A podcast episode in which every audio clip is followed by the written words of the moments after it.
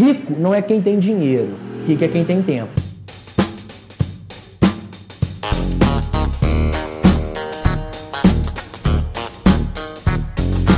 Seja bem-vindo ao EnconstruCast, o podcast do Enconstrução. Meu nome é Hernani Júnior e eu estarei aqui com você semanalmente para compartilhar dicas, histórias, insights, aprendizados e a construção de alguém que ainda está no caminho de sucesso. Porque eu ainda não cheguei lá, mas vou chegar e quero você lá no topo, junto comigo. Bora construir?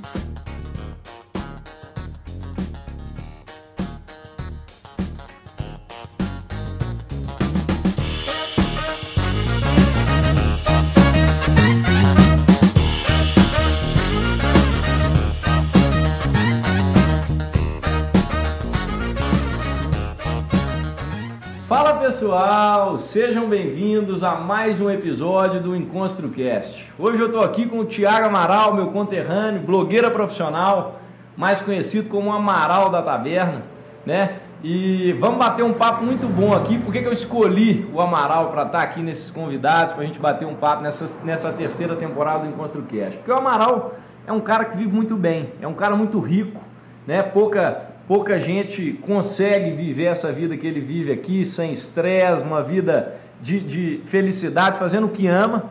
E é uma pessoa que pode ensinar muito para nós que, estamos nessa correria, nesse piloto automático, e muitas vezes a gente se esquece do que, que realmente importa. Então, antes de perguntar o que, que realmente importa, Amaral, se apresente aí para o pessoal, conta um pouco da sua história, como quem é o Tiago Amaral, blogueira profissional. Bom, o primeiro, eu tenho que falar que você falou que eu tô a vida, vive uma vida muito rica, mas não é de dinheiro não, né? Porque o povo começa a achar, e depois o cobrador começa a vir querer cobrar aí, porque fala, ah, o cara é, tá ficando rico. Não, tô brincando. Então, eu sou o Thiago Amaral, blogueiro e preguiçoso profissional, mas na verdade mesmo eu sou um padeiro. Sou padeiro da taberna, e a taberna é uma micropadaria artesanal de um homem só, que no caso sou eu. E com a taberna eu descobri algumas coisas, que, que é ser feliz de fato. Depois de passar um período tenebroso, de estar no fundo do poço, eu descobri a tranquilidade e, e a felicidade que é de você tomar as rédeas da sua própria vida, de você ter o controle, de poder e querer fazer o que você bem entende. E é isso que eu faço aqui na taberna. E de onde? Fala um pouquinho desse período. Como é que começou isso? Porque, qual que era a diferença para a pessoa entender? Lá atrás, quem era o Thiago Amaral lá atrás? Quem é o Thiago hoje? Qual que é a sua rotina? A diferença? Para o pessoal entender de fato aí o que, que, o que, que é isso. Então, eu era o Thiago Amaral, empresário no ramo de confecção. Eu tinha três lojas, uma fábrica e era aquela vida corrida, estressada, o tempo todo correndo atrás e preocupado com as coisas, e cheque sem fundo, e conta para pagar, e o comércio que não melhora, o comércio piora, aquela coisa toda. E um belo dia eu resolvi chutar o balde. Na verdade, não, não é que eu resolvi chutar o balde. Eu estava numa situação de já estava com ah, uma pré-depressão, início de uma depressão. E meu pai percebeu isso. Meu pai me chamou no canto e conversar comigo e percebeu. E eu falei, eu não tinha sentido nenhum, não estava vendo sentido nenhum no que eu estava fazendo. Não era o que eu queria fazer. E eu não tinha prazer, não tinha vontade de nada. Eu esperava das seis horas para poder fechar a loja e deitar para dormir. Eu não tinha semana, final. Vivia a semana. Não, não, aí na verdade, não, não é que eu, vi, eu vivia esperando para dar seis horas para eu dormir. Aí eu dormia um, um, prazo ali até umas nove, nove e meia, tomava um banho e ia para a rua. Todos os dias eu passava a noite acordado na rua. Olha só. Tomando uma Zanzando, conversando com, com, com a galera. Tava, tinha sempre gente na rua, ficava zanzando, parando um pôr num boteco, no outro, não sei o quê, encontrando. E voltava para casa no, no, no, final da, da, madrugada, já quase início da manhã, dormia um pouco, levantava para poder, abria e esperava o dia acabar para poder fazer a mesma coisa. E meu pai, me chamou, falou assim: Ki, por que você sai de casa todos os dias? E eu falei isso, ó, se eu ficar um dia sem sair de casa, eu nunca mais eu saio. Porque é o que ainda tem, o que ainda me dá alguma, alguma satisfação é de fato ir para a rua, encontrar com as pessoas e conversar com algumas pessoas e trocar ideia. É o que ainda tem me feito, me dado algum ânimo nessa vida. Meu pai, aí gente conversando, me perguntou: o que você quer fazer? Eu falei assim, eu queria mexer com comida, trabalhar com comida.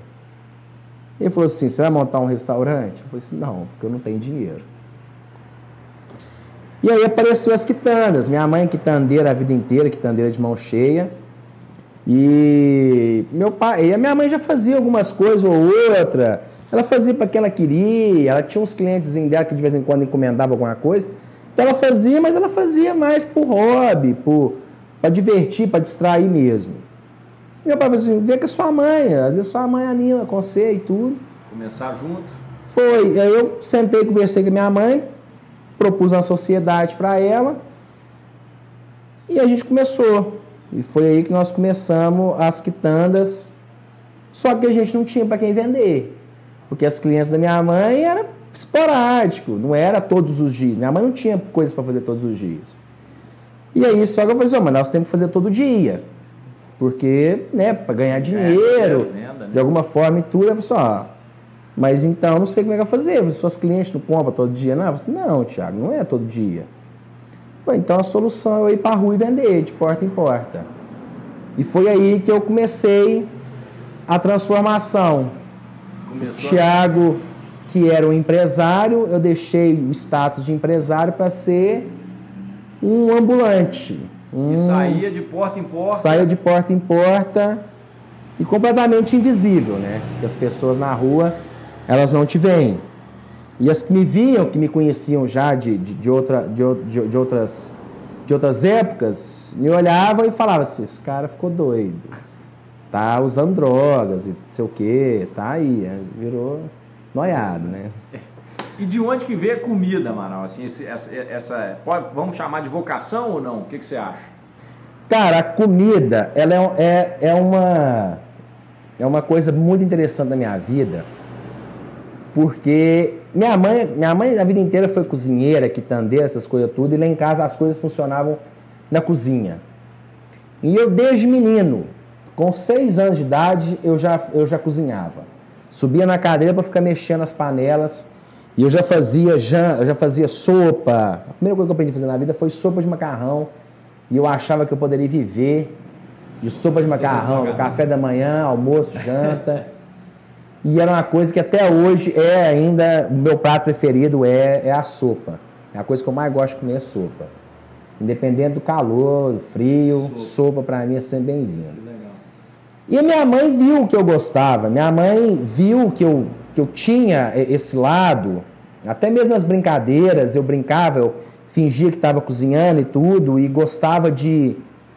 E eu gostava muito de, de tempero, de sal, e eu ficava inventando temperos. Pegava ali o sal, o alho, limão, caldo quinó, ia inventando essas coisas e ficava comendo aquilo puro. E a minha mãe pegava, usava alguns e tudo.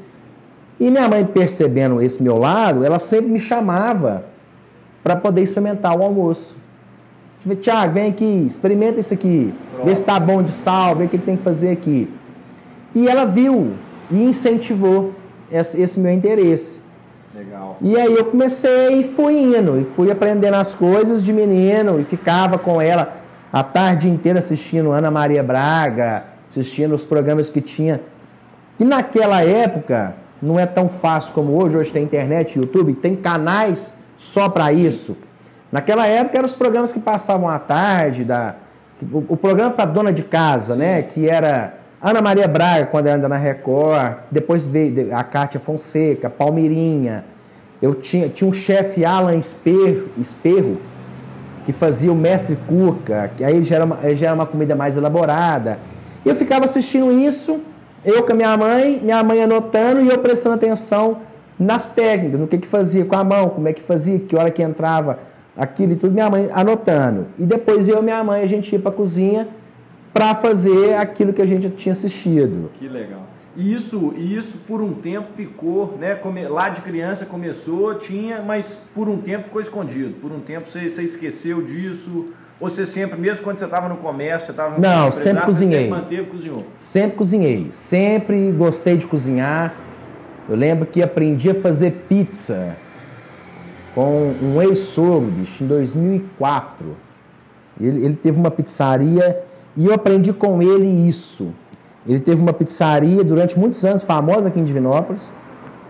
E, e quando ele acabou, a pizzaria fechou e tudo, ele fazia uma pizza muito boa, mas ele não fazia ela sempre. Ele fazia uma, duas vezes no ano e era um evento. Virava um evento. Porque quando ele falava, vou fazer pizza, juntava. E isso eu achei sensacional. Essa relação com a comida. Porque a, a comida é. O mais fantástico para mim da comida é justamente esse poder agregador que ela tem. O melhor sempre acontece na cozinha. Né? Justamente. E de reunir pessoas em volta de uma mesa para comer, para conversar, porque é ali que acontece. E eu vendo isso, com muito curso, ele me ensinou a receita, ele me passou a receita para fazer a, a, a, massa, me explicou os detalhes e eu continuei. Isso 2004 e fui, e, mas mantendo sempre a mesma tradição de não se fazer sempre, para não cair, para não virar uma coisa banal ou, ou na rotina, e virar sempre um acontecimento.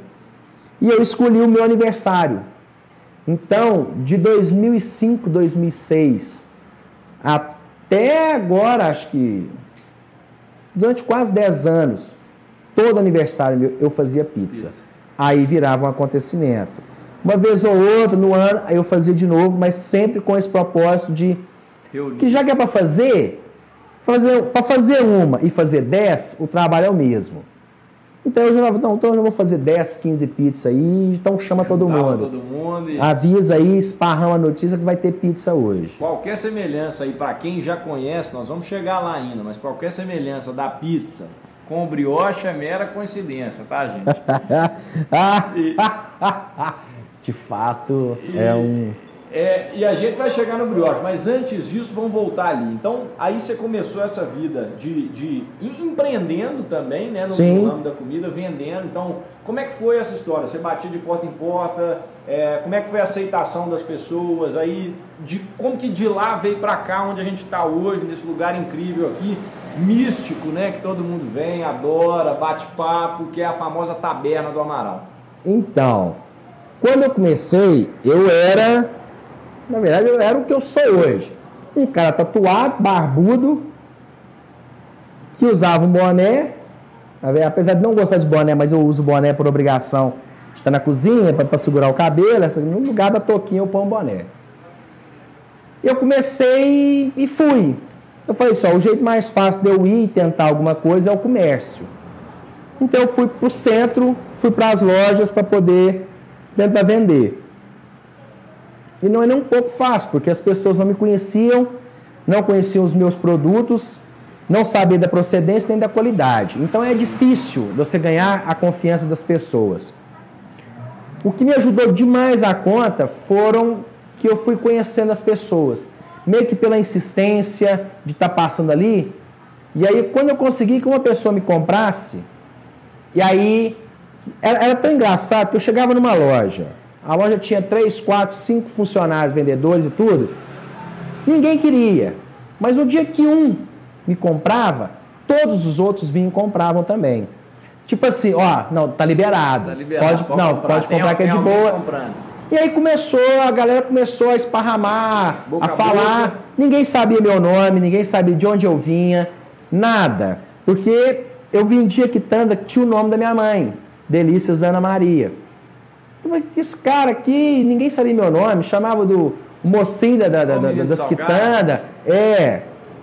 Então eu falei assim, e foi indo as pessoas, eu fui começando a conhecer as pessoas, começando a fazer amizade com as pessoas, a ponto, aí eu comecei a ir para as casas das pessoas também, repartição pública, essas coisas.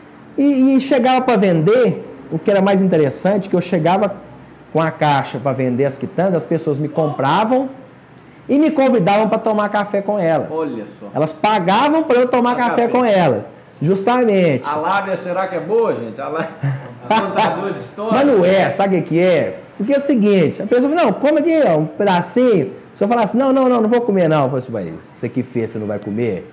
O que, que é? Tinha que comer, né? Tá, eu tinha que comer. Então tinha dia que eu tomava dois, três cafés. Dependendo da situação, eu Isso, tinha. E a gente quase não gosta disso, né? Povo do interior. Pra quem. Tem gente que não escuta que não é do interior, mas, gente, se tem uma coisa, é mineiro como um todo, né? Divinópolis, eu cresci assim, você também, provavelmente. Sim. Parar e tomar um cafezinho da tarde. Não, na casa da minha mãe. Se você chegar lá agora, 5 horas da tarde, se você chegar lá 7 e meia da manhã, 7 e meia não, porque meu pai e minha mãe já não acordam antes de 8 e meia, não. Chegar lá 9 horas da manhã, se você chegar lá 10 horas da noite, tem um pedaço da mesa que ela está sempre posta pro Conta café. Que tem ali uma bacia com um biscoito, um bolo, não sei o que, umas rosquinhas e uma garrafa de café. A qualquer hora do dia. Eu, eu, Ela tá ali. Eu, com essa coisa de café da tarde, isso pra mim foi uma das coisas que eu mais senti falta quando eu fui para Belo Horizonte. Além do almoço, almoçar em Divinópolis, você almoça em casa, tomar café da tarde era uma coisa que eu gostava demais, porque eu tomava eu, minha mãe, minha irmã, minha avó, a gente sempre parava e tomava. Às vezes até meu pai, meu irmão, todo mundo parava para tomar café. Era a hora que todo mundo, né, que você falou da comida, é isso. Todo mundo reúne, bate um papo, conversa. Depois volta cada um fazer suas coisas ali. Mas o Segue café da tarde, o cafezinho aqui, ele é, ele é clássico, né? E, e até perdi o que a gente estava falando. Você, ah, você parava para tomar café com o pessoal e aí ficava nessa de prosa, todo mundo, e o salgado, as quitandas, né, foram pegando, o pessoal foi gostando, comprando mais, e aí? Então, e aí aconteceu. Eu fiquei dois anos na rua vendendo. Até que um dia toca o interfone da casa da minha mãe. Eu atendo, a minha cozinha ficava no fundo da casa da minha mãe, eu atendo o interfone, era as meninas da vigilância sanitária. Que coincidentemente eu vendia para elas. Nossa, Eu ia lá dentro da vigilância sanitária vender para elas. E vendia fiada. Olha só. E quando elas chegaram, eu abri o portão, elas olharam e falaram assim, uai, Thiago, é você? Eu falei assim, é, por quê? Você vendia com o nome de sua mãe, né? É, não, porque na verdade é o seguinte, aí elas chegaram com a etiqueta com o nome da minha mãe e o endereço. Falou assim, é aqui? A etiqueta falou assim, é aqui mesmo, minha mãe, Delícia Dona Maria, minha mãe. Então, nós temos uma denúncia. Falei, vamos lá, ué, chega aí, vamos lá pra dentro. Le- Levei elas na minha cozinha, na, na cozinha que eu tinha. Elas chegaram, olharam, um lado olhou pro outro, falou: É só isso? Eu falei assim: É, por quê? Não, porque te denunciaram como sendo indústria. Eu falei assim: Aí vocês acharam que chegar aqui ia ter uma Maria Baguete escondida, né? Olha a propaganda de graça. É, a propaganda de graça aí. Aí eu falei assim, justamente, eu falei assim, não, gente, a minha produção é essa aqui, ó, dois forninhos lá aí, um fogão Daco velho seis boca, e é isso, uma geladeira velha, e é isso. É... Ela olhou e falou assim, tá, beleza, ok, sua cozinha tá em ordem, tá obedecendo todos os padrões que a gente exige, só que você vai ter que abrir porta, você vai ter que se registrar, abrir porta, e não vai poder vender na rua mais. Aí eu falei assim, mas por quê? Só porque a quem te denunciou provavelmente tem um comércio aberto, tem porta aberta e é injusto, até é injusto com ele, porque ele está pagando imposto, está pagando aluguel, paga funcionário e tudo. Apesar de que eu não fazia nem cosquinha para ele, né? O- A produção que eu fazia e eu conseguia vender era mínimo, Mínima, né? né? O que eu vendia por mês, Era o que o cara vendia uma semana. Na- Que você vender em um dia, o que eu vendi por mês, você vendesse num dia, ele pode fechar. Ele ele já está devendo. Ele já está tomando prejuízo Fazia nem muito. cosquinha mesmo. Era. E aí foi que então me deram um prazo de 90 dias e aí veio a taberna. Você abriu a taberna, então, numa emergência. Uma obrigação. Obrigação. Não era, não era, um, não era o meu plano, não fazia parte dos meus planos hora nenhuma. Era a minha ideia era continuar na rua. Eu achava aquilo, eu acho até hoje, eu tenho muita saudade daquilo. É sensacional. Eu andava na rua e conversando com todo mundo e parando e não sei o que, ponto de ônibus. Chegava conversando com todo mundo. A venda, né? É a venda. A, a venda é, muito é, o, é o tá ali, o B2B, né, que é, fala. B2C, B2B, B2C, B2B, B2B porta a porta. Porta a porta. E era uma coisa que era sensacional, bicho, porque eu ficava assim, cara, eu, tô, eu conheci muita gente, eu escutei muita história, sabe, de, assim, de fazer parte da vida das pessoas, de encontrar com pessoas, de depois marcar e sair com pessoas, virar amigo. Que legal. Das pessoas acompanhar a minha história, porque eu, eu tinha acabado de casar, casei em 2015, eu comecei a escritar em 2014, em 2015 eu casei, minha esposa engravidou, cheguei contando para todo mundo, depois minha esposa perdeu, minha esposa perdeu, sabe? E as pessoas começaram a fazer parte da minha vida e torcer por mim. E aí quando eu abri a taberna, eu fiquei preso aqui. Aí as pessoas tiveram que começar a vir até mim. A vir, tá E aí virou isso aqui que a gente tem, tem o prazer de estar aqui hoje. Vamos voltar então, ó, vamos falar então um pouco sobre, sobre a forma como as pessoas. Muita gente acha que a taberna é só o brioche. Tem, tem uma história aqui, gente, seguinte, eu conheci o Amaral como? Me contaram que em Divinópolis tinha um cara que fazia um brioche de leite ninho e eu nunca comi brioche de leite ninho, não sabia o que, que era. Mas todo mundo falava, ah, o brioche do Amaral, você tem que ir lá no Amaral, você é de não foi no Amaral. E eu nunca tinha nem ouvido falar, não sabia. Até que, que veio um primo meu, o Breno, vai estar escutando aí, o Breno falou, Nani, o negócio não tem condição não. Dá fila na porta. Você chega para comprar e você passa raiva, porque você chega para comprar e não tem. E outra, é só o dia que ele quer fazer. Ele não faz todo dia não. Você chegar lá e perguntar, tem brioche? Ele nem olha para você. Fala, não, não tem não. Você está vendo aí? Você tem alguma coisa? E quando eu fiquei sabendo disso, eu fui começando a me interessar mais.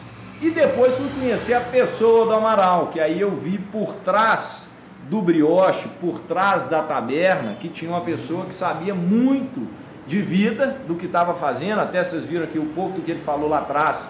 Viu que a vida não era só essa correria, né, Amaral? Não era não. só essa não é. Não é. Não é, não tem é. coisas que valem muito mais do que isso. Nós vamos chegar lá. Mas, aí veio a história do brioche. Conta um pouquinho, o que, que é o brioche? Porque eu te conheci por causa do brioche, muita gente às vezes te conheceu por causa do brioche. Eu sei que não é só o brioche, tem muito mais do que isso. Mas o que, que é o brioche? Brioche nada mais é do que um brioche. Brioche é um brioche, não é? Porque muita gente não, muita gente acha que o brioche é aquilo que eu vendo apesar de ele ser um brioche, mas brioche é uma massa, é um tipo de pão, é um tipo de massa que se faz de origem francesa à base de muita manteiga e ovo. Então aquilo é um brioche. E eu peguei o, o brioche e transformei no brioche de leite ninho, que é o meu brioche. Então ele é de fato uma invenção minha. E, e não foi esse sucesso, nem sempre ele foi esse sucesso. O brioche eu, ven, eu faço ele desde quando eu vendia na rua. E as pessoas não compravam. Por quê? Porque elas não faziam ideia do que, que era. O brioche não é um nome tão, tão familiarizado. As pessoas não estão acostumadas com, com o nome brioche. E, e se você para pensar, é, é, é, é, até bobagem, mas brioche, brioco, sabe? É uma coisa sim, assim sim. que re, remete a uma, a uma conotação sim, diferenciada, diferente. Então, aí as pessoas não davam muita moral para ele. E quando eu abri a taberna, eu continuei fazendo ele e ele não vendia. Eu fazia porque eu gosto, eu gosto do brioche. Eu faço para eu comer.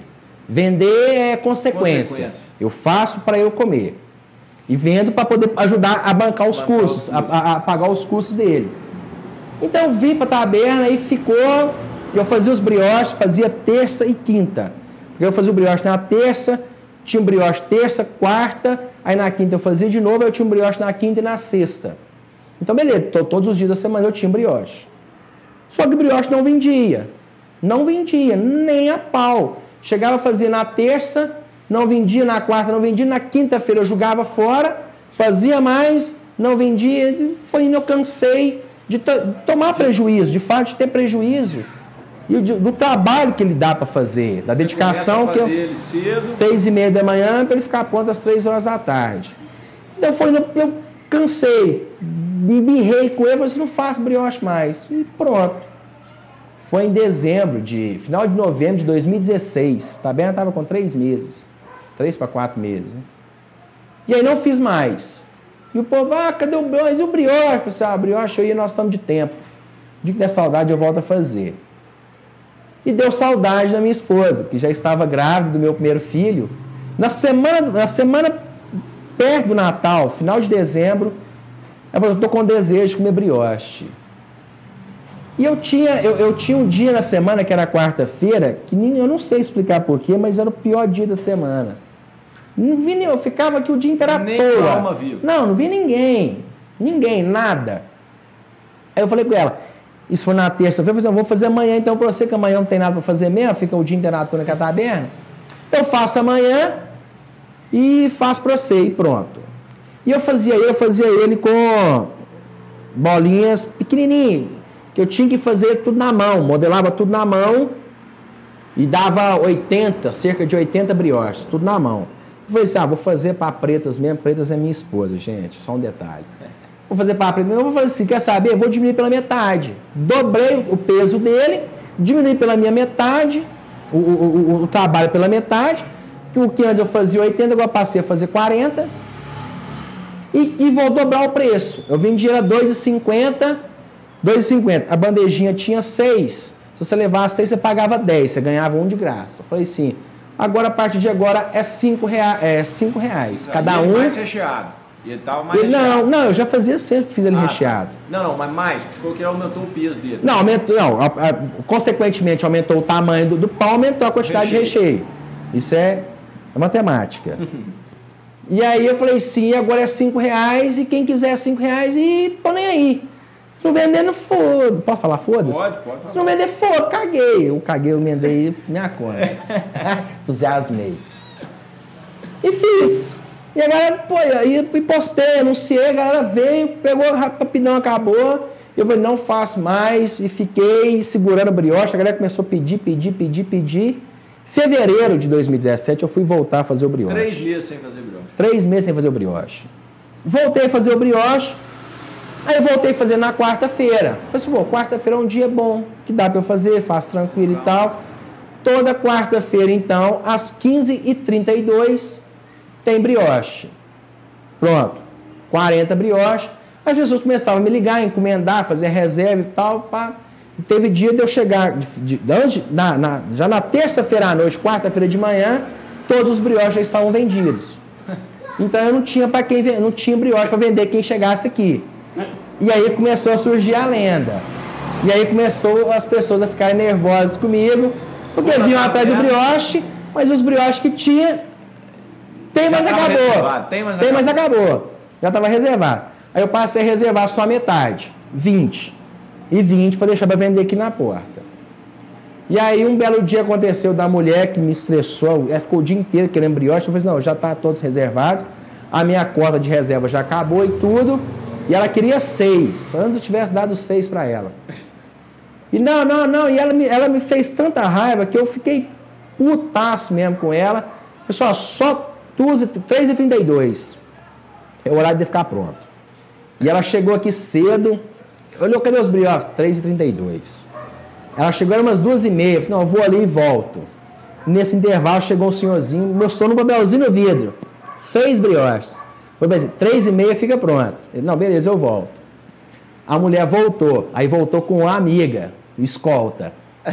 Chegou, era assim, duas dez, três dez, os brioches todos prontos no balcão. E a mulher esperando. Os brioches, três e trinta e dois. Eu anunciei três e trinta e dois, três e trinta e dois vai estar pronto. E o brioche ali, a mulher aqui sentada me olhando, e que trem, que clima tenso. 3h32, a mulher falou assim, 3h32. Assim, pronto. Você me vende brioche? Agora eu vendo. Então quer 18. Você me vende? 18. 18. Eu tinha. Vou fazer 40. 20 já estava reservado. Ela queria 18. Ela queria sobrar 18. dois. Ia sobrar 2. 3,32. Falei assim, beleza. Pois bem, 18. Toma os 18. A outra mulher que estava com ela pegou os dois, zerou. 3,36. O senhorzinho no papelzinho chegou. Cadê o brioche? Acabou. Mas eu vou ficar pronto 3 e meia. Ficou. E cadê? Acabou.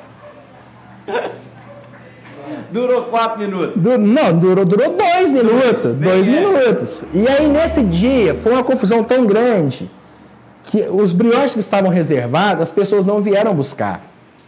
E aí E pra- chegou gente aqui que queria brioche, os brioches reservados e tudo. E eu tomei um prejuízo muito grande. Sobrou brioche. Não, sobrou, não sobrou não, porque eu dei para os outros. Eu lembro que eu estava aqui no final do dia, era seis e meia para fechar. Tinha um, um amigo meu sentado aqui comigo conversando. E ele, tinha, ele veio porque o brioche, eu falei, não, ali está reservado. E deu 6h37, 18h37. 18h37, eu falei assim, ah, mas agora acabou, a mulher não vem mais não. Pode levar os brioches para você. Oito brioches. Falei assim, quanto que é? Eu falei assim, não, esse já está pago. E não tava. Não tava pago. Esses aí já estão pagos. Tá mesmo? Tá. Se vai pra eu lembrar, nunca mais na minha vida eu reservo um brioche. E eu passei a não reservar brioches. As pessoas, ah, eu quero. Não, é só Não é aqui. e aí as pessoas começaram a perceber que acabava muito rápido. E aí, no acabar muito rápido, as pessoas começaram a chegar mais cedo. A chegar, ficava pronta 3h32, as pessoas começaram a chegar 3h15, 3h10, 3, 2 e meia, Nossa. 2 horas, 1 e meia, uma hora, até que um dia chegou um cara aqui meio-dia e meio. Não acredito. Não, não acredito. Meio-dia e meio. O cara chegou, sentou aqui e falou assim: Eu quero brioche. Eu vou ficar Se o brioche três. fica só pô, 3 e meia. Eu vou esperar. Meu Deus. Olhei para ele, vai mesmo? Eu vou. Eu falei assim, então faz o seguinte, eu vou almoçar, você vai ficar aqui? Vou, Eu falei, não, porque eu vou ali almoçar. Se chegar alguém, você vê aí o que que faz. Tinha uns bolos aqui, tinha uns pão de queijo, assim, ó, o bolo é 10, o pão de queijo aqui. Se chegar alguém, você vende aí, você faz o que você quiser. Se vira. Se vira. Eu, que hora que você volta? Foi uma hora. Então, pode ir lá que tá de boa, eu fico aqui. Voltei, fui, almocei, voltei uma hora, tá, papapá, e a filha começou a formar, e começou a formar, e começou a formar.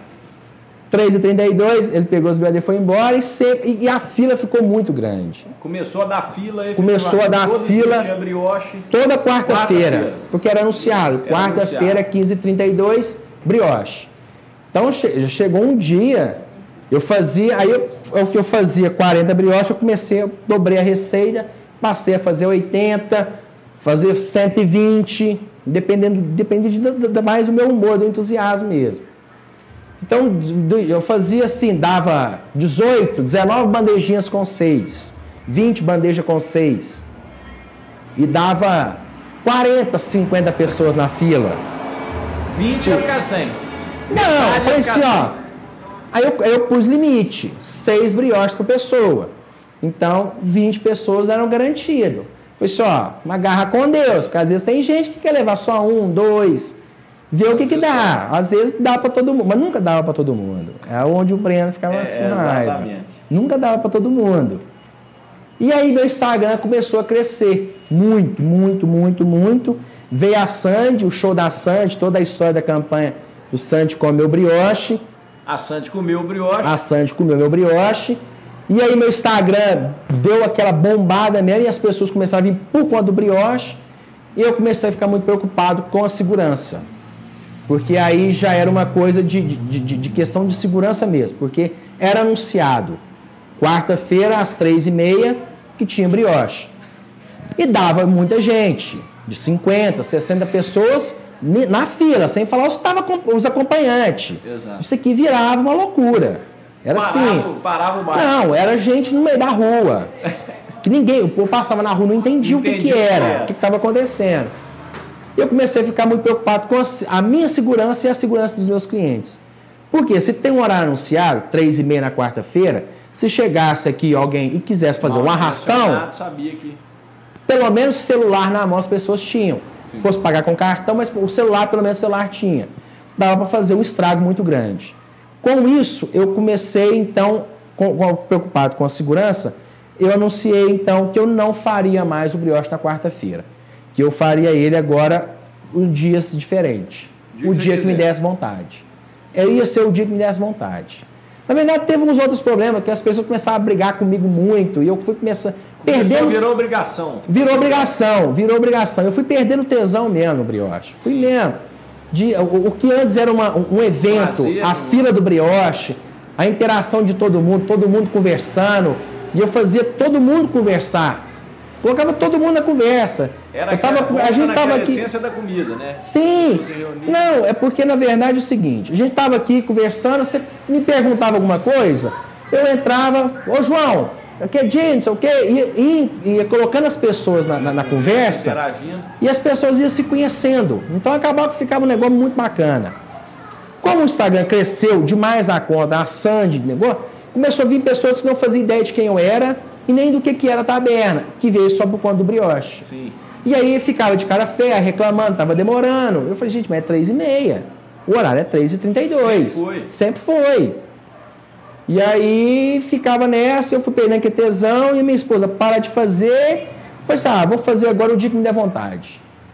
Aí passou a não ter dia mais, mudei o horário de 3h32, aí passou para as 14h57 e é o dia que me dá vontade. É o dia que eu levanto de manhã, chego aqui e falo, vou, não vou, então não vou. Vou, vou, não, então eu Não vou.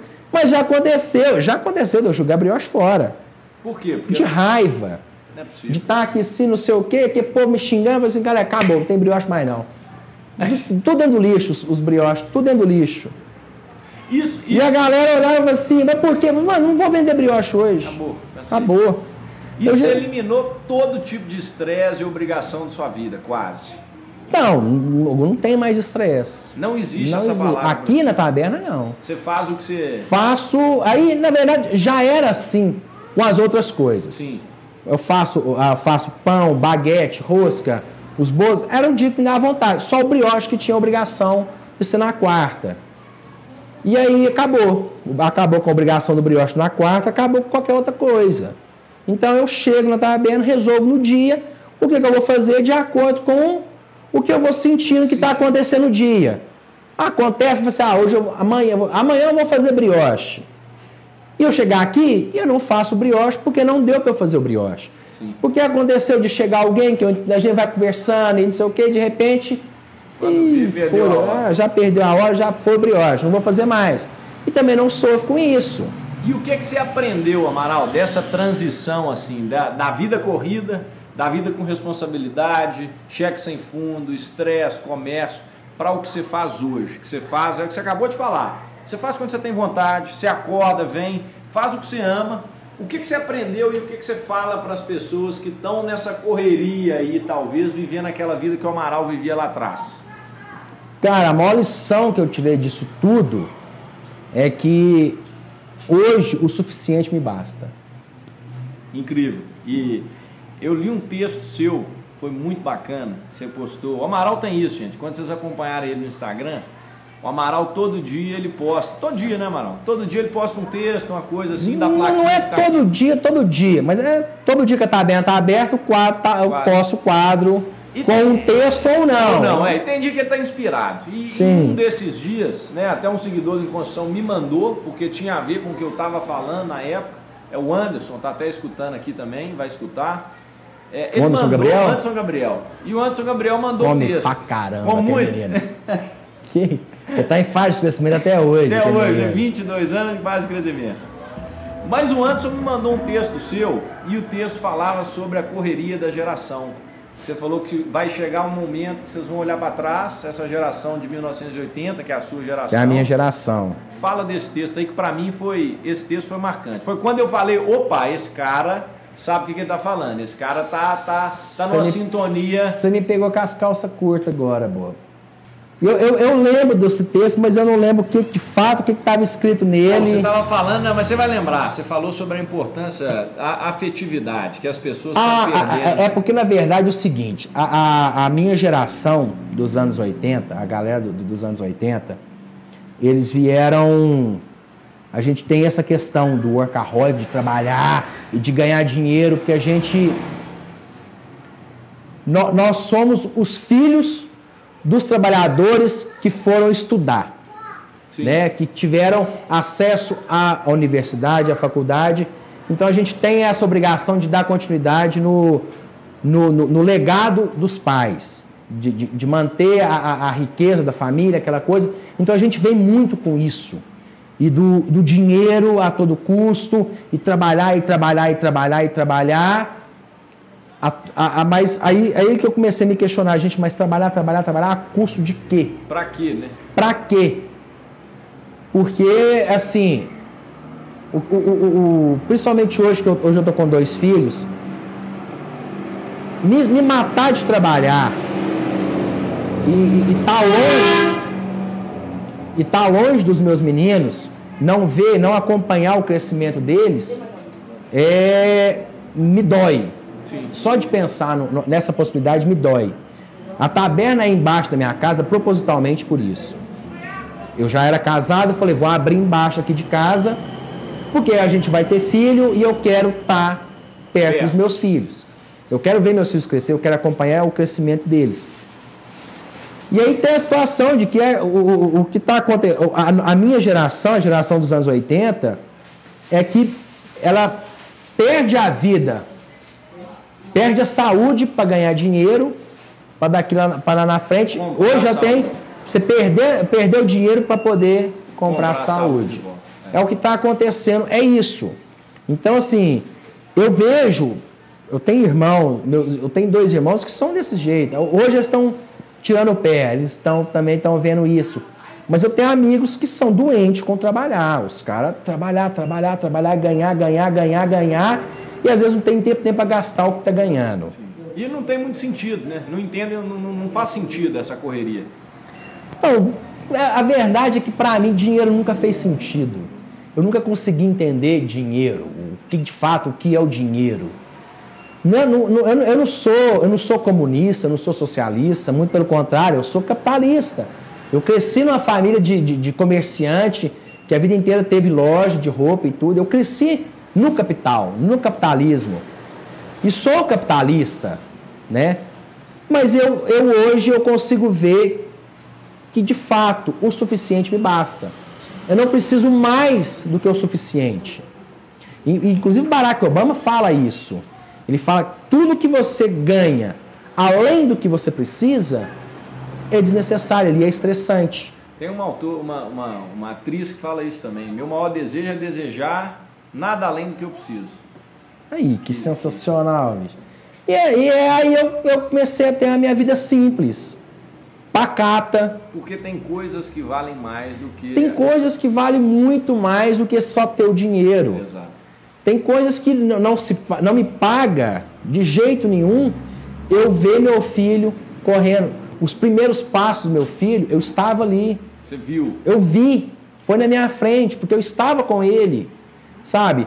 Ele começou a falar, eu estava ali é, para ver. E olhando para a gente, nós somos, nós somos novos, mas assim, eu imagino que lá na frente, uma pessoa que já está com mais ou menos no fim da vida, ela olha para trás, ela vai lembrar de quê? Né? Desses momentos.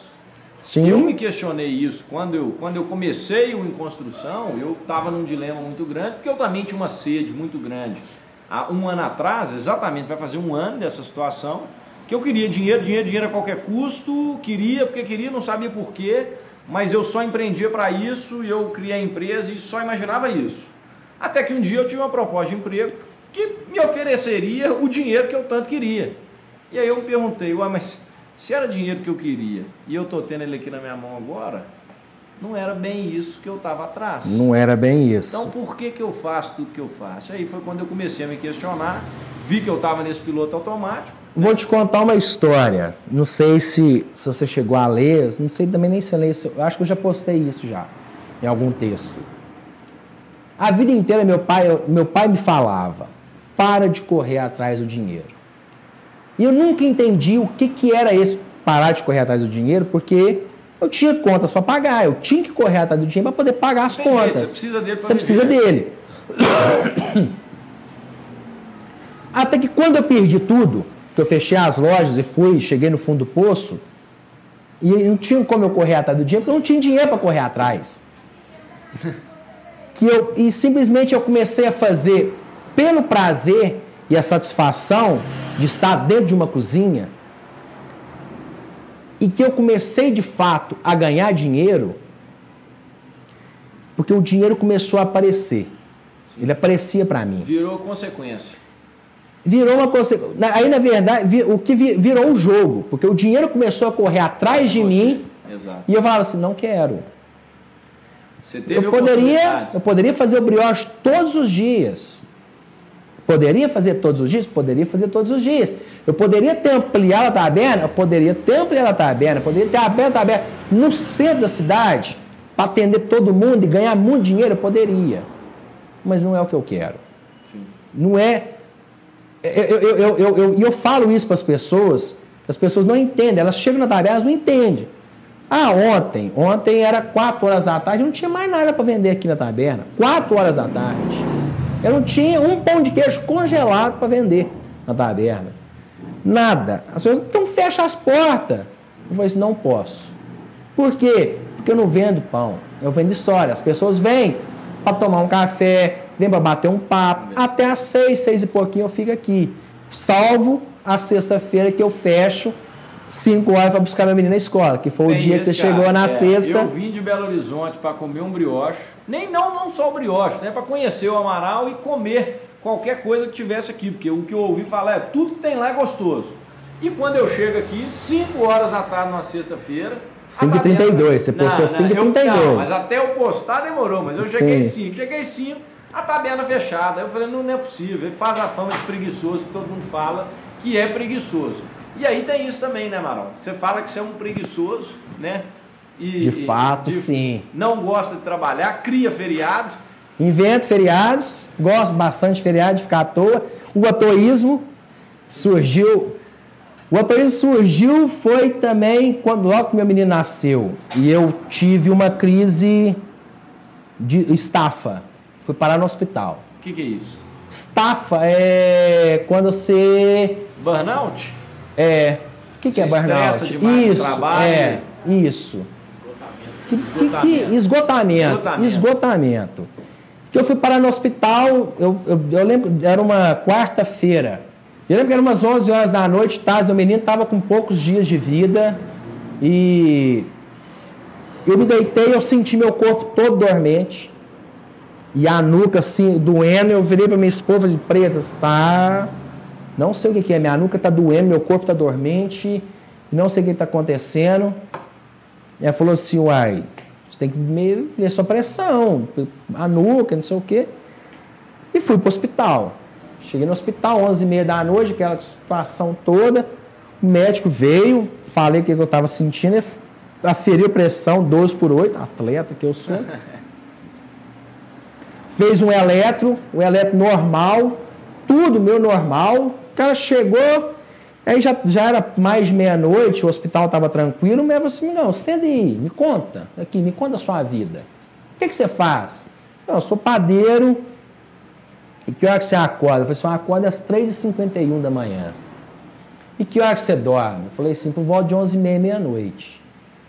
E eu trabalho, trabalho de 5 da manhã, e na época eu fazia o happy hour, eu fazia, trabalhava no sábado, Falei assim, ó, eu trabalho uma média de 94 horas por semana. Nossa. Ele falou assim, migão, é isso. Dá um tempo. Se você não parar, você vai morrer. Seu corpo tá gritando para você que não tá aguentando. E é isso. Eu falei, o que, que eu tenho que fazer? Ele falou assim, nada. Você tem que fazer nada. Segurar. é, segurar tudo. sua onda.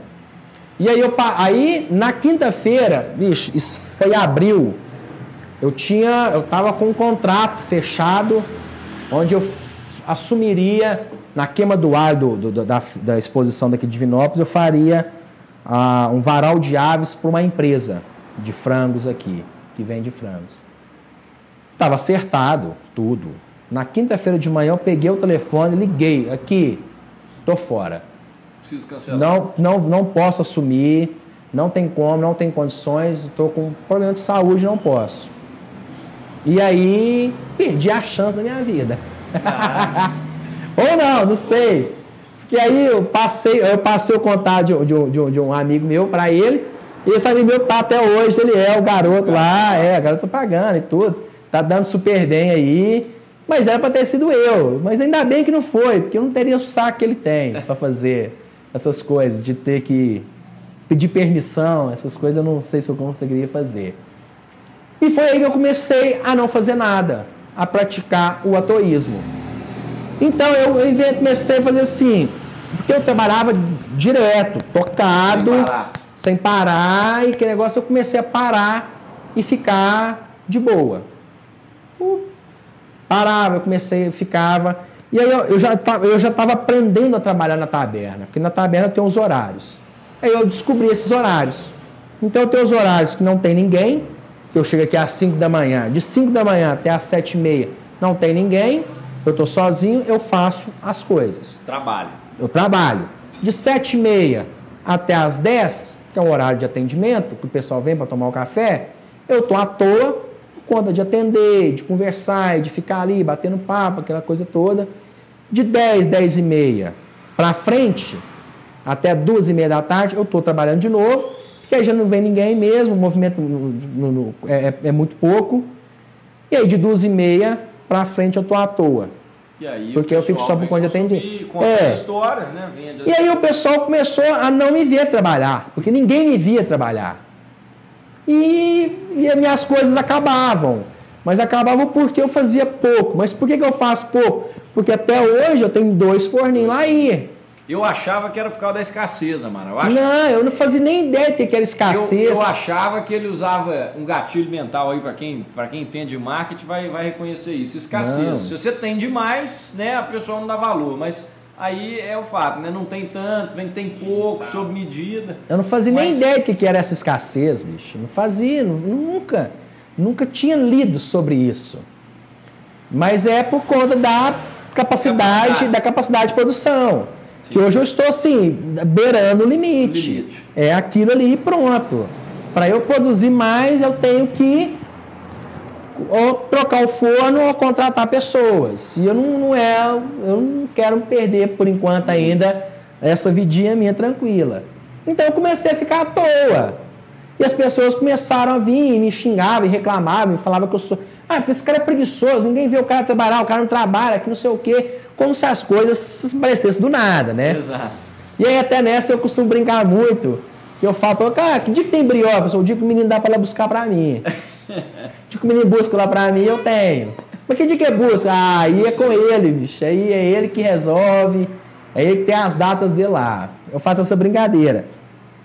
Então aí o pessoal começou a brigar muito comigo, porque ah, queria brioche, brioche acabava, não tinha. Ah, o pão de que acabou, não sei, o cara é preguiçoso pra caramba, e começaram a me xingar ia para as redes sociais e falava mal de mim, que não sei o que, que vai, nunca tem nada, e tá papapá, e que negócio todo. E eu vi que as pessoas achavam de fato que eu era um preguiçoso. E aí eu resolvi assumir o cargo. O, o, o, cargo. Porque quando eu assumi que eu era preguiçoso, eu tirei a arma dos, meus, do, dos agressores. Então, mas se o cara fala que é preguiçoso, o que, que adianta eu falar que ele é? Ele, ele mesmo assumiu. Então, quando eu assumi que eu era um preguiçoso, foi a melhor coisa da minha vida. As pessoas pararam de brigar comigo, pararam de me encher o saco e começaram a entender. Ah, você acabou, o cara é preguiçoso. Pronto. Pronto. Problema resolvido. Problema resolvido, sanado, satisfação garantida de todo mundo. Mas é, é, é um preguiçoso muito consciente. É um preguiçoso é. que acorda às quatro da manhã e trabalha 13 horas por dia. Pois é, é isso aí. Fora o Instagram. Exatamente. Que depois que fecha tá aberto o Instagram, dá umas 18 horas aí por isso dia. Isso aqui é um especialista em marketing digital aí. Vocês podem, vocês podem acompanhar que vocês vão ver. Gera muito conteúdo. E Amaral, vamos, vamos pensar no seguinte. Sim. O que, que é sucesso para você? Sucesso. Sucesso, mas assim, sucesso de quê? Não sei, a sua definição de sucesso. Eu sempre faço essa pergunta, eu falo para todos os convidados, cada um tem um episódio em ConstruCast que eu falo que a definição de sucesso é pessoal. O que é sucesso para mim pode não ser você. E aí eu sempre faço essa pergunta: o que é, que é sucesso para o Thiago Amaral? Tem gente que fala que o sucesso pode ser ter tempo para tomar café da tarde, ter tempo para almoçar em casa, ver os filhos crescendo, tem gente que vai falar que sucesso é viver viajando. Tem gente que vai falar que ter sucesso é ter 20 milhões na conta. Sucesso é individual. O que, que é sucesso para o Amaral? Eu, de fato, eu nunca parei para pensar o que, que é sucesso, mas eu tenho comigo o, o, a questão de ser bem sucedido, que para mim, ser bem sucedido é que eu costumo brincar, que eu falo que rico não é quem tem dinheiro, rico é quem tem tempo. Exato, exato. Porque eu acho que não adianta nada você ter dinheiro e não ter tempo. Sim. Mas também não adianta ter muito tempo e não ter dinheiro. Ter dinheiro. É, equilíbrio. Mas é, mas eu, a minha vida é mais ou menos essa, ter tempo, mas não tem dinheiro. é. mas mas a, a, para mim a questão do sucesso é é isso, é ter tempo. Ter tempo. É ter tempo de almoçar com a família, é ter tempo de tirar um cochilo depois do almoço, é ter tempo de passar um, um, um período do dia com a família, com os filhos, brincando e estar tá ali presente. É, é, ter tempo de. De ver seu filho na apresentação da escola. De ver meu filho na apresentação da escola. Sabe? Isso para mim é sucesso. É ter tempo. Maravilha. Para fazer o que quer que seja. Então, sucesso para mim é isso, é ter tempo. Que bacana. Ter Bom, tempo para fazer o que você achar que deve fazer. Deve fazer. E o que que, além do tempo, qual outro valor que você, que você acha que vale muito na vida? De, de, olha, assim, olha que tem fantástico, bicho. Desde que eu mudei de fato a minha vida, que eu saí do fundo do poço, não tem um dia na minha vida que eu não acorde batendo palma e cantando. Olha só. Todos os dias. A minha esposa sofre tanto com isso. Que ela fica puta, porque eu acordo às quatro da manhã batendo palma e cantando. Todos os dias. E meu menino tá indo pro mesmo caminho, bicho. Ele acorda, ele acorda 15 para 6, 6 horas da manhã. Ele acorda assim, no grau. Ele acorda. Teve um dia que ele acordou comigo, numa segunda-feira. Léo tinha acabado de nascer e eu, eu, eu na licença paternidade. Léo nasceu, na, Léo nasceu esse ano, foi na quinta. Taz nasceu na sexta, Léo nasceu na quinta. Na segunda-feira, eu não ia trabalhar, eu dormi com o Taz na cama com o Taz, o menino, ele acordou 5 e meia da manhã, cantando. Ele falou assim, canta papai, comigo. Morrer! Eu falei assim, o que, que é isso, filha? Eu disse, morrer! Eu falei assim, não deixa o samba morrer? É! Não deixa o samba morrer. Na segunda-feira, 5 e meia da manhã, bicho. Ele me acordou, eu estava no colchão do lado da cama dele. Ele pulou no meu colchão para cantar comigo. Não deixa o samba morrer, não deixa o samba acabar. Isso não tem preço, né? Quem, como é que paga? Como é que você paga isso? Bacana. Sabe? É, é isso. é isso. A minha vida desde então é essa. Vender história. Vender história. Vender, história. E, e o que, que você dá de conselho, Amaral, para quem está precisando fazer essa transição que você fez? Seja um conselho assim, de parar, pensar, ou às vezes uma coisa, cara, vai, sai um tempo, vai fazer o que você gosta. Ajuda quem está nessa situação que você estava lá atrás. Siga seu coração. Siga seu coração. Tem, tem, tem situações que a gente vai a gente vai, vai, vai, vai, vai. E a gente chega e para numa barreira. Uma muralha. Aonde você olha? Você olha para cima, você não consegue pular. Você olha para um lado, você não consegue ver saída. E muita gente, muita gente acha que é vergonha, que é incapacidade de voltar, de olhar para trás. E eu, eu, eu, eu falei com ela o seguinte: Toda vez que chegar essa situação, só existe um lugar para quem recorrer, que é a família. Que foi quem me, me resgatou, que foi quem me buscou, que foi meu pai e minha mãe. Foram quem me abraçaram de fato. Se hoje eu saí do fundo do poço, foi quem, quem me tirou foi meu pai. Meu pai foi lá, me pegou pela mão Falou assim: vem cá, o que está acontecendo? E minha mãe me, me ajudou a, a, a, a sair, a, começar. Eu acho que sempre quando chega a um certo ponto que está tudo dando errado, acho que é a família, volta para a família. Vai lá e pede o colo mesmo, pede arrego. Eu acho que é só a família. Não, não tem amigo nesse mundo, bicho, que faz o que a família faz pra gente. Legal. Pode ser o melhor amigo, pode ser um amigo de infância, bicho.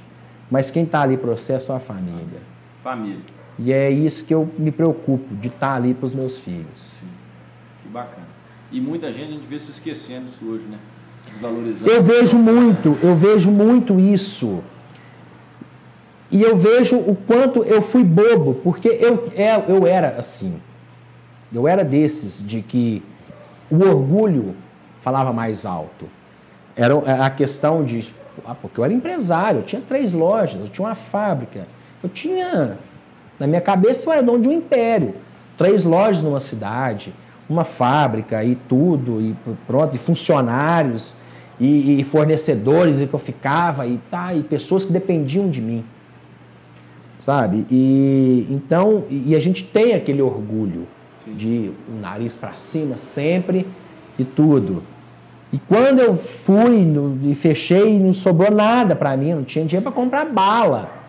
Não tinha trocado para comprar uma bala, para comprar um cigarro picado. E quando eu me vi, eu falei, eu falei assim, a única salvação, a única solução, e ninguém, ninguém deu, ninguém dava. Nessa hora ninguém acreditava. Ajuda. Não, ninguém ajuda, mano.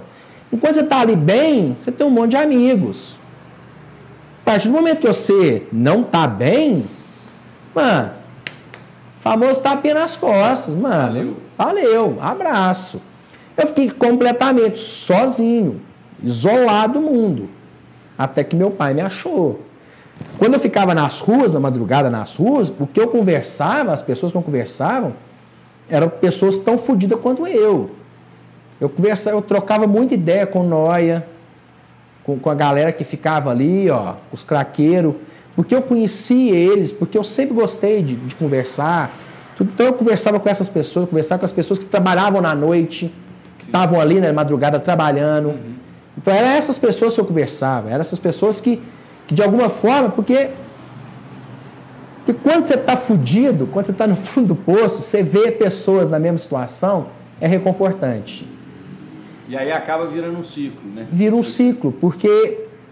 E, e, e meu pai, e meu pai fala. Pessoas, né? É, e meu, e meu, pai fala uma coisa, meu pai, desde pequeno, eu ouvi, ouvi meu pai falar isso, que a, a, a, a cura da depressão, a, a, a cura para essa situação é a caridade. Porque quando você faz a caridade e você começa a perceber que os seus problemas são Menor. pequenos. Porque tem gente com um problema muito maior que o seu. É, tem um cara que eu gosto muito, chama Jerônimo, que ele fala isso. Fala, tá triste? Vai fazer alguém feliz. É, justamente, bicho. E Jesus Cristo falava, né? Fora da caridade não há salvação. Sim. E foi aí que comecei. E aí eu comecei, eu mesmo tendo nada, bicho, eu mesmo tendo nada, eu comecei, eu tava. E aí durante o dia, eu, aí eu já comecei a vender quitandas. E eu tinha os lugares que eu passava e eu encontrava com os noia. E sempre eu passava, eu chegava, entregava para eles um pacotinho de rosquinha, um pacotinho de biscoito e tudo, porque aqueles caras me salvaram, me ajudaram. Quando eu estava ruim, mal, eles me ajudaram, eles me ouviram, eles, me, eles conversavam comigo. E o mínimo que eu podia fazer, que eu conseguia fazer por eles, era dar um pacote de biscoito, dar um pacote de rosquinha, dar um bolo para eles para eles dividirem ali entre eles. Ou que seja para vender, para comprar alguma coisa. Isso aí já não, já não é um problema meu mais. Mas a questão ali era a, a, gratidão que eu tinha por eles. E sempre foi. E a minha esposa ficava puta comigo, porque ela via eu fazer isso. E hoje, inclusive até teve um episódio muito engraçado. A gente estava parado no sinal, era 1 de junho com Goiás. Era um sábado de manhã. E eu tava ali e no sinal tava uma menina com a caixinha vendendo brigadeiro. E na hora que eu vi que ela tava vendendo brigadeiro, eu comecei a procurar moedinha no, no, no coxinho do carro. E eu achei um real. A menina chegou. Pô, quer comprar um brigadeiro? Tem o brigadeiro normal e tem o de negresco. Eu falei, quanto que era? Falei, um real. Eu falei, não, então quer demais, toma. E peguei, peguei um brigadeiro. A minha esposa falou assim: Pra que você comprou isso? Você vai comer isso? Eu falei assim, vou. Não, pelo amor de Deus, você quer comprar tudo. Aí eu virei para ela e falei assim, eu já tive na situação é. dela. Eu já tive ali. E você não tem noção do que, que é você tá o dia inteiro ouvindo não e chegar alguém e falar um sim para você. É assim, é de estufar o peito. Porque isso aconteceu demais comigo. De eu estar tá ali, assim, pelejando com a caixa cheia, Quer comprar quitanda, não sei o quê? Não, não, não. E quando chegava alguém Falava assim, quero. Bicho, aquilo ali mudava a postura. Você já estufava o peito e vai assim, agora é, é. É. E ninguém segura. Vamos vender. Entendeu? E é isso. E eu falei, na hora que eu falei isso com ela, eu falei assim, eu ia te xingar por conta disso, você me dá uma lição de moral. Eu falei, não é lição de moral, é empatia, porque eu já estive ali. Você já teve naquele lugar. Então eu, eu tenho isso, eu todo, eu vejo ele na rua vendendo, eu compro. Se eu tiver dinheiro, eu compro, não interessa o quê? Já vendendo sacola do ABC usada. Falei propaganda de novo. Mais um. Eu compro. Ah, toma, se eu tiver o dinheiro, eu compro. Entendeu? É porque já estive ali naquela situação. Bonito. E muita gente não está ali, e como eu estive ali, não por uma escolha, porque se eu pudesse ter escolhido na, na época de montar um restaurante ou de montar uma taberna, talvez eu teria montado, tivesse a condição. Mas eu não tinha condição. Eu, quando eu fechei a, a- a empresa, os custos foram muito altos. De assim, de me deixar zerado. De não ter dinheiro. De eu vender o que eu vendia hoje. Eu acabava o dia de vender, eu passava no supermercado, comprava para poder fazer para amanhã. E foi assim. Eu vendia, pegava o dinheiro, passava no supermercado, comprava para amanhã. Eu não tinha estoque, eu não trabalhava com estoque. Porque eu não tinha dinheiro para comprar um estoque, para estocar. E eu também não sabia, porque se eu ia conseguir vender tudo, se eu estocasse, se eu perdesse aquilo. Porque tem- Começando, você tava, Tava começando. É, e é muito bonito ver isso, assim, é, é simpatia de ver quem estava do outro lado, hoje fazer, poder ajudar, né? E parabéns pela história, mano. Muito bacana ouvir isso, ver que hoje, né, você consegue já ver lá atrás, ver a diferença e sentir, sentir na pele do outro que você já viveu e conseguir, na forma como você tem ali, não só de ajudar efetivamente, mas passar isso para quem está com você.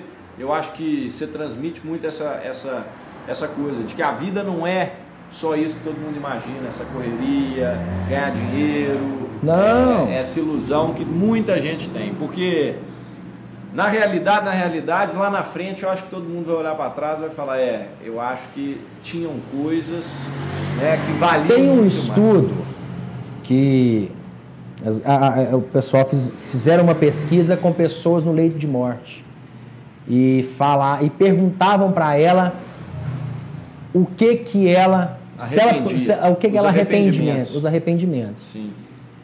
E todo mundo, todo mundo falava que arrependeu de não ter tido mais tempo com a família, de ter tido passado mais tempo com os filhos, de ter se preocupado mais com alguém.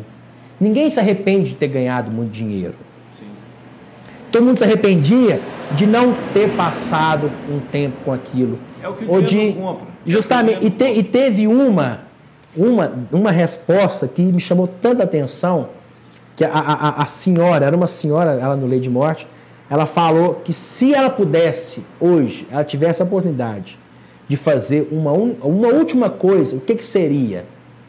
Virou e falou assim, eu queria pisar numa grama molhada. E é um trem tão bobo. Ela não falou, não, eu queria ah, torrar dinheiro, viajar, não. Ela só queria pisar numa grama molhada. E Isso me, cham... e, e me marcou tanto que eu falei assim, caramba, bicho. A mulher tá lá, no leito de morte, e a última coisa que ela queria fazer na vida era pisar mais uma vez uma grama molhada. Qual foi a última vez, né? A quem está E escutando. provavelmente, porque isso, se você parar para pensar, isso vem com uma carga afetiva, porque sim. a última vez, provavelmente, que ela pisou numa grama molhada foi com o filho ou com o neto. Então, é, aqu- é aquele momento, era aquele sentimento. Era aquele sentimento de, tá, de ter mais uma vez aquele momento. Sim. E é isso que eu tenho medo. Hoje, o meu medo hoje é de chegar lá na frente e ver que o que eu fiz foi só juntar dinheiro. E eu não sei, você que está escutando, cada um tem a sua grama molhada, vamos falar assim. Eu não sei qual que é a sua, mas se pergunte qual foi a última vez que você pisou na sua grama molhada, qual foi a última vez que você teve essa sensação, esse momento simples, que às vezes vale muito mais do que qualquer outra coisa. Porque, né, uma aula aqui com o Amaral diz de que tem muita coisa mais valiosa e mais importante que o dinheiro nessa vida. E Tem. eu, por muito tempo, não enxerguei isso. Hoje enxergo e identifico demais com o que você falou. Quando você para de correr atrás, de certa forma ele vem. Ele isso é vem. comum. Você vê isso em muitas pessoas, muitos milionários, muita gente falando que depois que para, a coisa volta. A coisa A acontece. coisa acontece. É um trem muito engraçado isso, cara. E assim, e, e todas as vezes que. E eu passei por isso agora, há pouco tempo, no nascimento do meu segundo filho. Dias antes dele nascer, eu tava assim, no desespero. Porque era o segundo filho e eu não fazia ideia do que, que ia acontecer. Da questão financeira e tudo. E eu ouvi de uma amiga minha, ela chegou e falou para mim assim, Tiago, quando eu estava grávida, no oitavo mês de gravidez, sentada na porta do meu escritório, com um barrigão, desesperada, porque meu marido estava desempregado e eu era autônoma. A única fonte de renda que eu tinha era o meu trabalho e de saber que eu ia ter que parar de trabalhar. Ela falou que ela sentada na porta do escritório dela, em São Paulo, ela mora em São Paulo, que do lado da loja dela tinha um senhor, um argentino, dono, do, dono da loja do lado dela, e chegou, parou, na, pôs a mão no ombro dela, olhou para a cara de desespero e falou assim: preocupa não. Todo filho, quando chega, ele traz um pão debaixo do braço. Bicho, quando, quando ela me falou isso, eu arrepiei, eu ah, todas as vezes eu arrepio de lembrar disso. E eu estava assim num desespero tão grande, tão grande com o nascimento do meu segundo filho, por não saber o que, que ia acontecer, porque meu outro filho ainda era pequeno, tá, tava com dois, é, a diferença dos dois são dois, é dois anos só. Então era mais um filho e a tabela continuava a mesma. Então o que, que eu vou fazer, o que, que eu vou fazer, o que, que eu vou fazer? E quando ela me falou isso, ela falou assim: todo filho que quando chega ele traz um pão debaixo do braço. E eu me lembrei do Thales. Que Thales chegou, eu abri a taberna no dia 2 de agosto de 2016. No dia 5 de agosto de 2016, a minha esposa chegou e falou que estava grávida. E aí eu trabalhei muito, 94 horas por semana, para quando ele nascesse, eu poder desacelerar um pouco. E foi quando eu desacelerei um pouco Parei de trabalhar no sábado, logo depois eu parei de trabalhar na sexta-feira até de noite, madrugada, porque ele veio para isso. Ele veio para me mostrar essas coisas, de que ele é o meu pão, é ele o meu pão. São os filhos, não é, não é, gente. A questão, dinheiro é importante, é sim, não estou falando que para ninguém parar e morar no meio da, da floresta, na, na comunidade, viver de fotossíntese, de tilelê e Xangri-Lá. Não é isso. Eu não parei disso, hora nenhuma. Mas Trabalha, a questão. Trabalho, trabalho 13 horas por dia, todos os dias, de 5 da manhã às 6 da tarde, às 18 horas. Mas a questão que é de colocar outras prioridades. De que tirar o, o foco do dinheiro e, e, e dar, dar prioridade a outras coisas, a outros sentimentos, a outros relacionamentos, a outras relações. Maral, então vamos fechando aqui o episódio. Vamos para as perguntas rápidas. Sua frase favorita? Mais que potencial, eu tenho preguiça. Agora a pergunta mais difícil que eu sempre fecho com ela.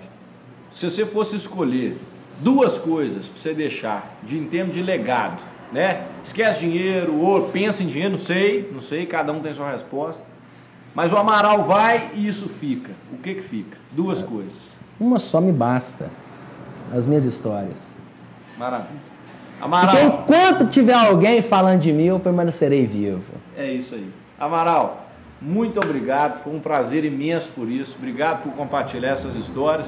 História tem valor, história é bonito, história é gostoso de ouvir, de contar, e história é vida. É o que você acabou de falar. Enquanto tiver história para contar, não, se você parar para pensar, Jesus Cristo está vivo até hoje, porque há mais de dois mil anos as pessoas falam dele. É isso aí. Gente, para é conhecer o Amaral, para conhecer o Amaral, vocês já sabem onde encontrar. Endereço, Amaral, Rua Duarte. Rua Duarte, 560, Planalto, mais Ou, conhecido como Capital dos Bairros. Capital dos Bairros. Ou segui-lo no Instagram aí, Amaral. Maral. Amaral Maral. Blogueira profissional. Blogueira e preguiçoso profissional. Gente, esse foi mais um episódio do EnconstroCast. Um grande abraço para vocês, espero que vocês tenham gostado e bora construir. Fui!